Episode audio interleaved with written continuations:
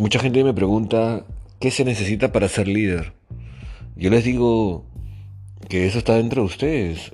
Eh, los invito a reflexionar sobre qué fortalezas poseen ustedes para poder liderar.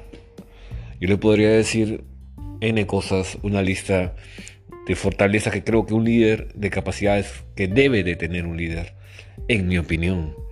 Pero eso depende también de a quiénes vas a liderar. No hay líder sin seguidores. Es tan importante un líder en una organización, pero también es muy importante que tan capacitados estén los seguidores para poder entenderte. Y eso es creo relevante en un líder, manejar, tener una visión completa sobre a quiénes está liderando, para después sacar conclusiones y como un buen médico, se podría decir, poder darle una medicina a cada paciente. Es muy importante que ustedes, señores, entiendan esto.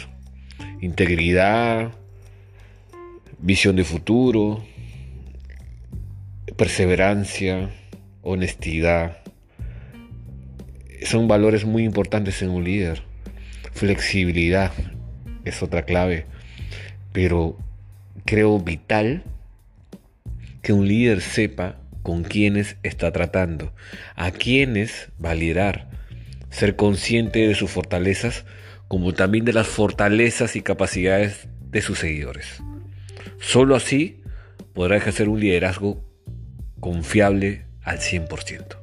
Ustedes pueden chicos, vamos.